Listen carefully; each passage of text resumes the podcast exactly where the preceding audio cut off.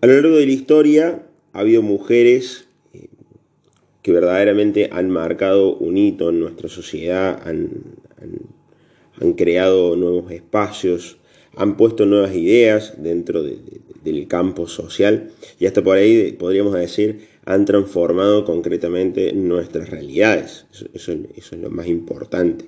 De hecho, que, el poder buscar a una mujer que eh, sea insigne, sea eh, de alguna manera mentor, como hoy no, nosotros le podemos llegar a decir guía, mentor en, ese sentido, es más que importante, digamos, para poder también ayudarnos a nuestro proceso concreto de, formación.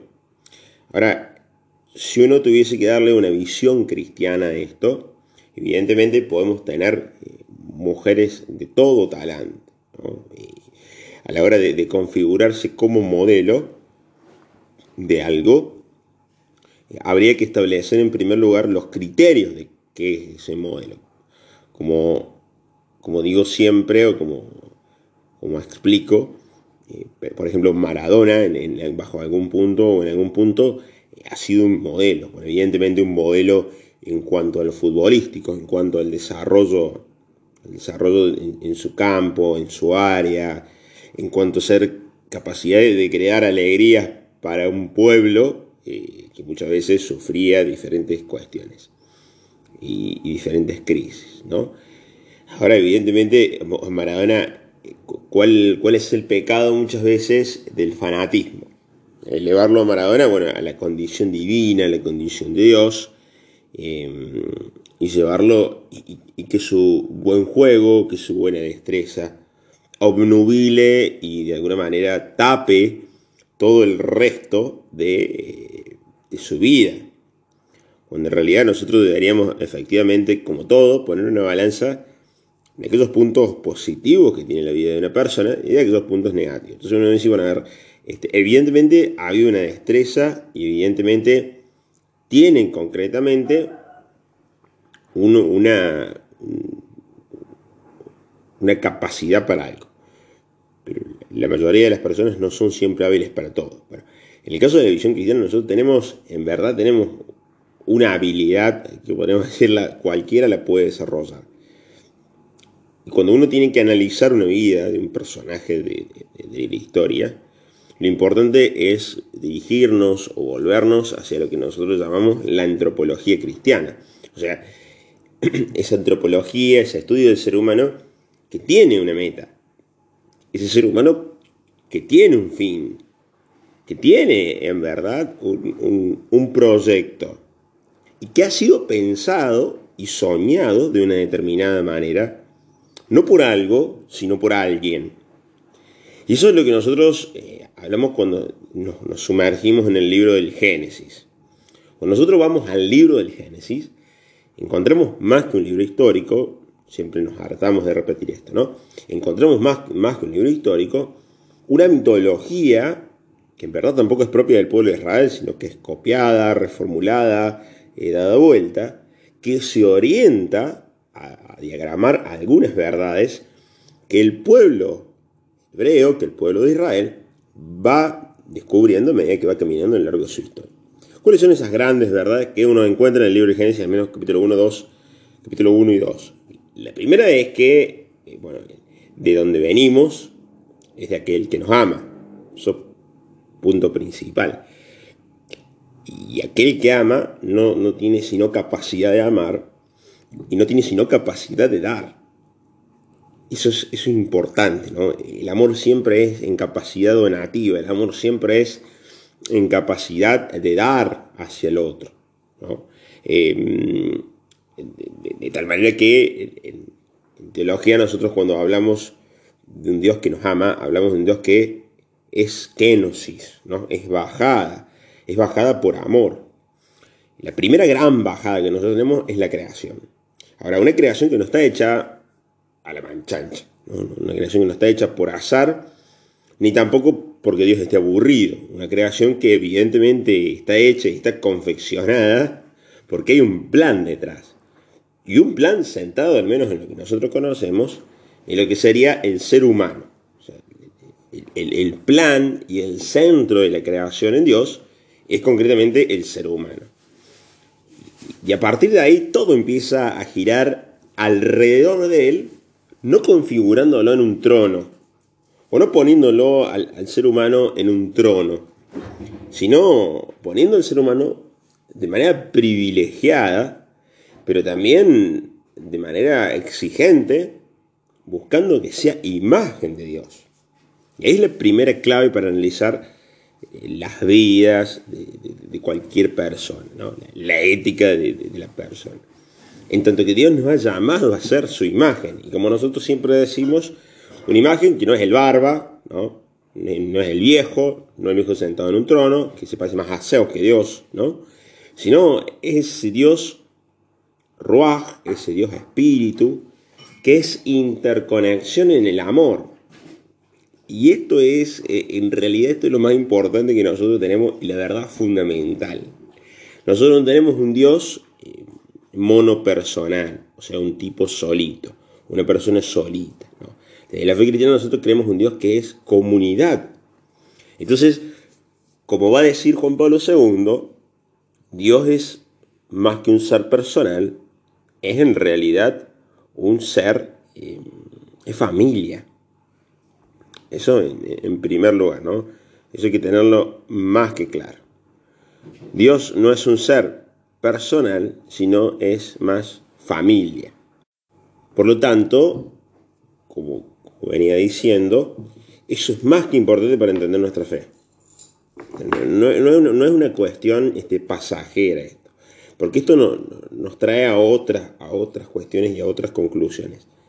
La primera es que al ser Dios familia, es más Dios, es un Dios comunitario. Y en la cual la imagen es comunitaria también. Entonces, la imagen de Dios, que es el ser humano, va a ser imagen en tanto se configure como comunidad, en tanto que sea capaz de entablar lazos con los demás y entablar lazos fraternos. Nosotros tenemos en el libro del Génesis dos versiones de creación y dos versiones de, creación del mundo y dos versiones de creación del ser humano. La primera versión de creación del ser humano es interesante porque repite la palabra crear tres veces. Creó al varón y a la mujer, a imagen de Dios que los creó, los creó varón y mujer. O sea, en un lapso de un versículo repite tres veces la palabra crear. Ahora, lo más interesante de esto es que plantea la primera tradición, o sea, los primeros escritos, plantean, fíjese, una igualdad increíble. Creó al varón y a la mujer. nosotros usualmente tenemos en nuestra cabeza, tenemos concretamente esta imagen de Adán y Eva. Pero en la tradición de Adán y Eva, o sea, el relato de Adán y Eva es un segundo relato.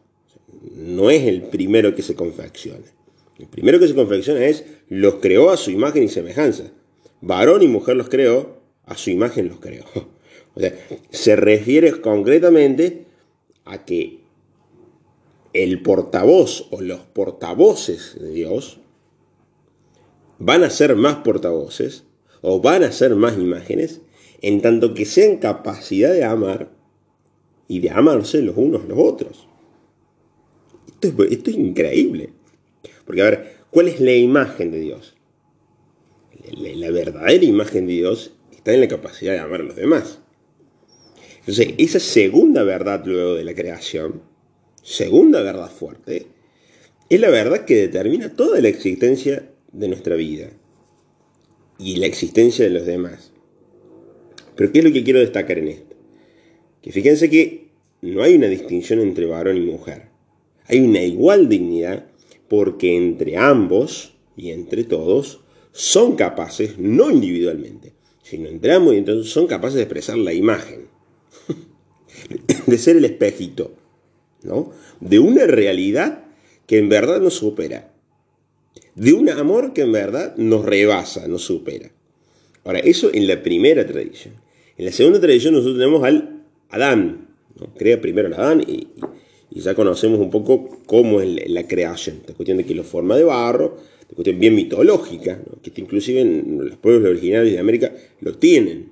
La cuestión de que fue creado de, la masilla del, maíz, en el caso de, los, orígenes americanos. en el Popol Vuh, por ejemplo, pero también en la tradición israelí, la cuestión de eh, de barro, pero con una característica importante, que sopla en, su, en, sus narices un aliento de vida. En hebreo es la ruaj, que en realidad es el espíritu, le da al ser humano el espíritu. ¿Y qué significa esto? Le da la capacidad de conexión con aquel que le ama. Le da la capacidad de poder buscar de dónde viene, hacia dónde va, cuál es el proyecto de vida. Lo que hoy nosotros podríamos decir la conciencia, pero que rebasa también la conciencia. Esa capacidad interior que todo el mundo tiene y que todos tenemos para conectarnos con aquel que nos ama, con aquel que es trascendente, y no trascendente porque está más allá, sino trascendente porque es capacidad de superación y meta de nuestra vida.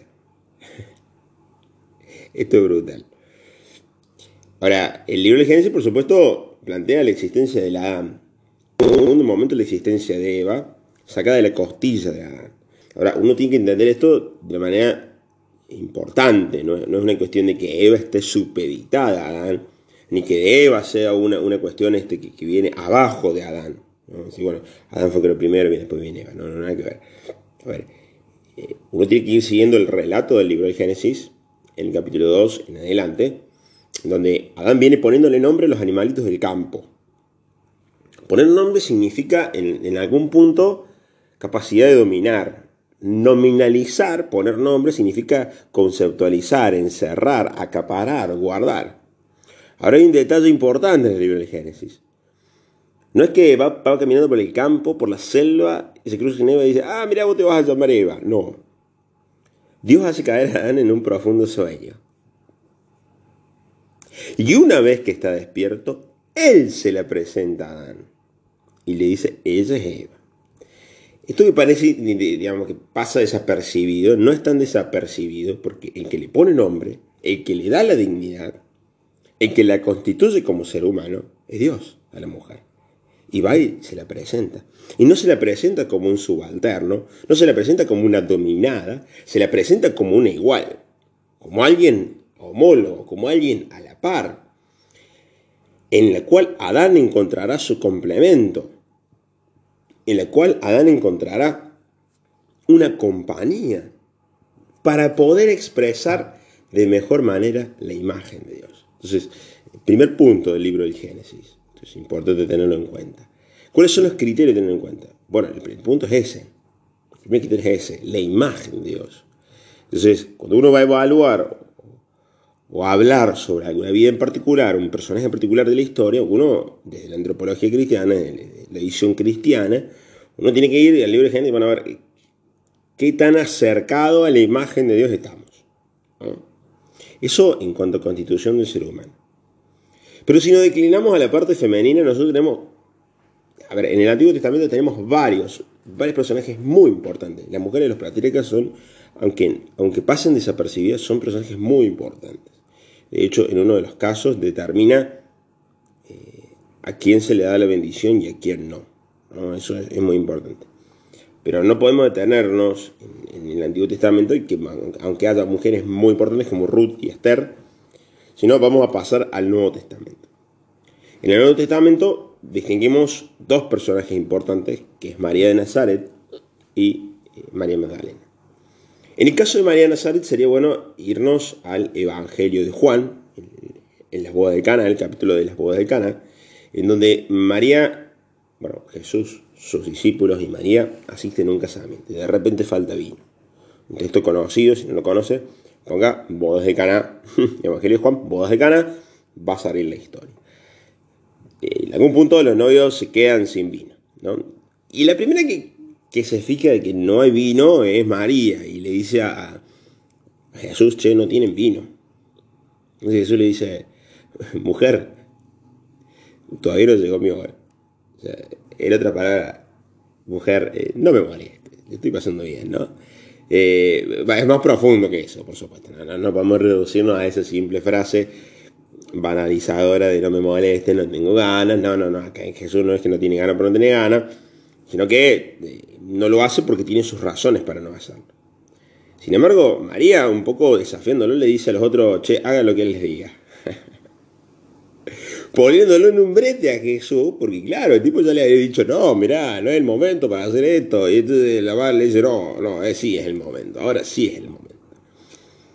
Lo importante en esto, más allá de que es un texto simbólico, sobre todo en el Evangelio de Juan, no es un texto histórico, que yo digo una boda, posiblemente sí, pero no es un texto histórico. El Evangelio de Juan es más simbólico que otra cosa. Eh, acá hay que resaltar las actitudes de María que son las, actitudes y los criterios que hay que tener en cuenta a la hora de ver a una persona eh, concreta, de un personaje concreto. En primer lugar, la, atención. O sea, esta capacidad de estar atentos. Punto número uno. En, María lo más importante es esta capacidad de estar atento. Número dos, la capacidad de estar al servicio o sea, María es, una mujer al servicio de... Eh, si bien María está disfrutando, María ha sido una mujer de servicio. Número tres, la valentía. En este caso, María se atreve a cuestionar a Jesús y le dice, no, lo vas a hacer ahora. Pero no solamente en este hecho de las bodas de Caná, concretamente. María ha tenido una valentía importantísima. A ver, que alguno de los evangelistas se haya atrevido a escribir que ella recorre 200 eh, kilómetros prácticamente para visitar a su prima, en mapas más o menos eso, que más o menos no ha sido histórico, eso, bueno, eso es cuestionable, eh, pero hay que tener agallas para ir en ese tiempo sola, ¿no? Eh, y caminarse toda esa cantidad de kilómetros ida y vuelta. Pero ahí está la prima embarazada. Entonces, a ver, eso una. Después hay que tener agalla para querérselo traer a Jesús en medio del público de las orejas. Cuando van y le tocan las puertas, Jesús está predicando y le tocan las puertas, le dicen tu madre y tus hermanos, eh, te buscan y están allá afuera. Y Jesús no le dan ni, cinco de bolilla, ¿no? Eh, y que es muy lindo esto porque en el Evangelio de Marcos es muy crudo, ¿no? Dice que a partir de ahí ni la madre, ni los amigos, ni los hermanos de Jesús, entendiendo por hermanos por supuesto los primos, ¿no? Primos y parientes cercanos, ni la madre, ni los hermanos, ni los amigos de Jesús le dieron más bolilla. Eso es brutal, la familia lo desheredó prácticamente, o sea, porque pensaba que estaba loco porque pasar de ser albañil, eh, maestro mayor de obras, carpintero, pasar ahí a pasar a predicar el reino de Dios, el tipo se golpeó la cabeza. No fue tan fácil para María aceptar eso. Ahora, claro, el Evangelio de Marcos postula esto, que es como el más cercano a lo histórico. Después Lucas, Mateo y Lucas lo van amoldando y, en algún caso eh, lo van como sí, lo van diluyendo, ¿no? Y bueno, no lo dejan las hermanas y la madre, sino que lo deja la gente que lo conocía. Y después no, ni la madre, nadie lo deja, ¿no? era muy fuerte decir que la madre lo deja. Pero no sabemos qué ha ocurrido. Pero sí sabemos que María ha sido una mujer eh, valiente. Por otro lado, una mujer inteligente, ¿no? Una mujer sumamente inteligente. Y eso es muy lindo destacarlo en, la Anunciación, el relato de Lucas de la Anunciación. Volvemos nuevo que son textos confesionados, ¿no? no son textos históricos, son textos confesionados, en base también al conocimiento que tuvo la comunidad de discípulos de María. Porque hay que recordar que posiblemente los que estuvieron, los cercanos a Jesús, eh, han compartido algo con María. Entonces la han conocido, ¿no? ¿Cómo es, cómo es María, no? Eh, bueno, entonces por algo, Lucas, en el momento de la anunciación, cuando el ángel le viene y dice, bendito tú eres entre todas las mujeres, bendito el fruto de tu vientre, vas a quedar embarazada. Entonces me dice, ¿cómo? Si, si yo no convivo con nadie, no convivo con ningún hombre. O sea, en otra palabra, no mantengo relaciones sexuales con nadie. ¿Cómo puede ser esto? Y es más, hasta todavía no nos casamos por segunda vez, porque los judíos tenían dos casamientos la primera donde no convivían juntos y la segunda donde ya convivían juntos. María está comprometida con José. Había un compromiso, pero no una convivencia. Entonces María pregunta al ángel. Bueno, esta cuestión del ángel, por supuesto, siempre entendiendo eh, la imagen de Dios, ¿no? O a Dios mismo. Entonces, María cuestiona a Dios, ¿no? pero ¿cómo va a hacer esto? O sea, es inteligente, no es tonta.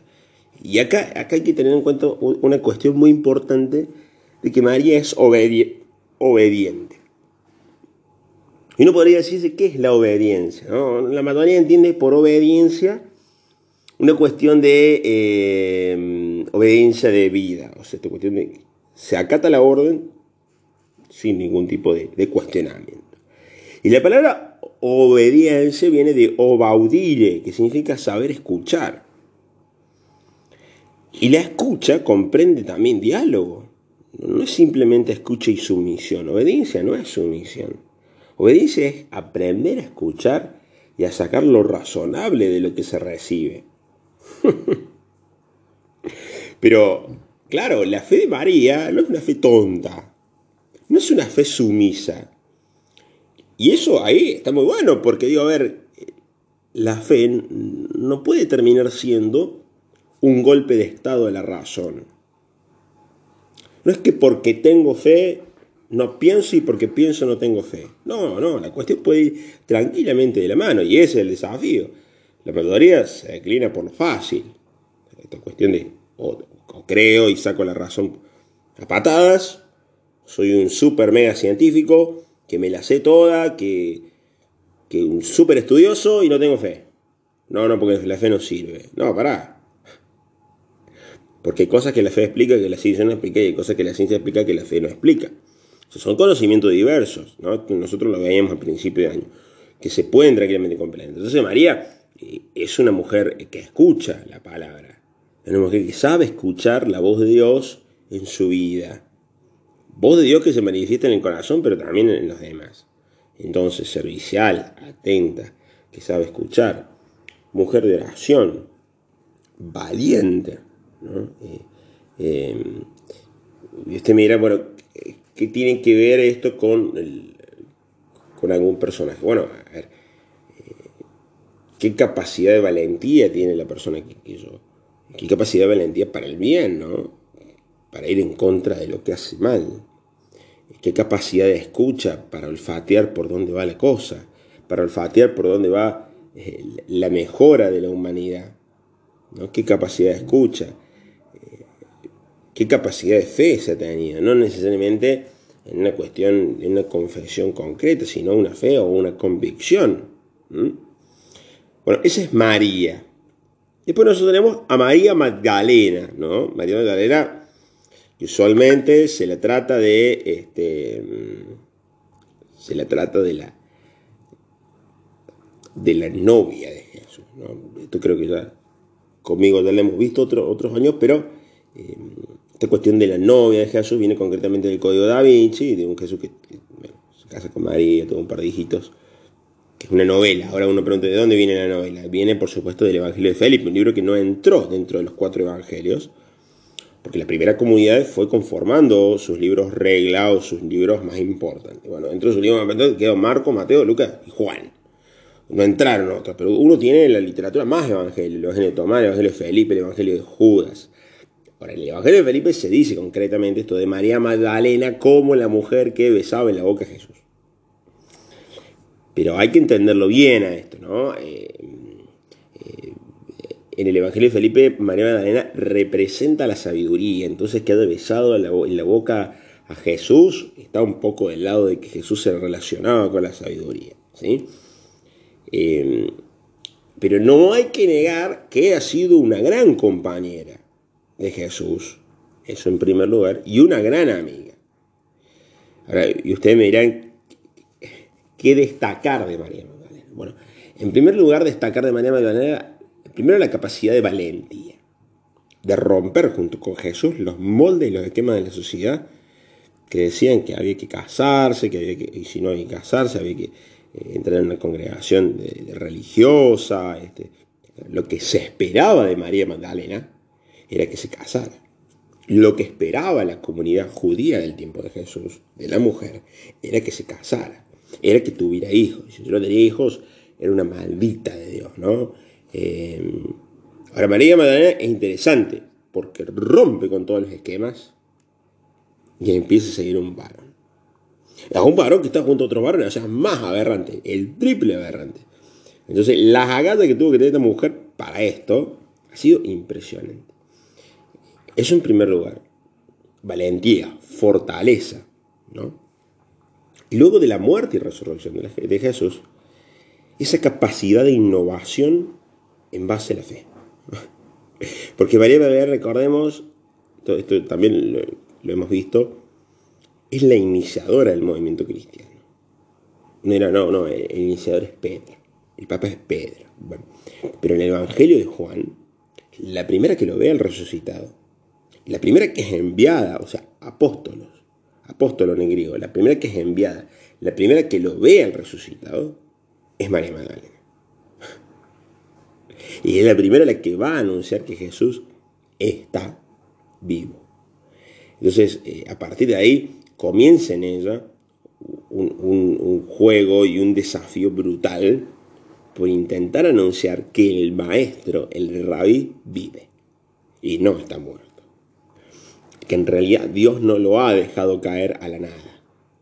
Que Dios no lo ha dejado caer en la nada sino que evidentemente en su amor lo ha sostenido y en su espíritu lo ha transformado y lo ha hecho vivir de, nuevo, resucitar.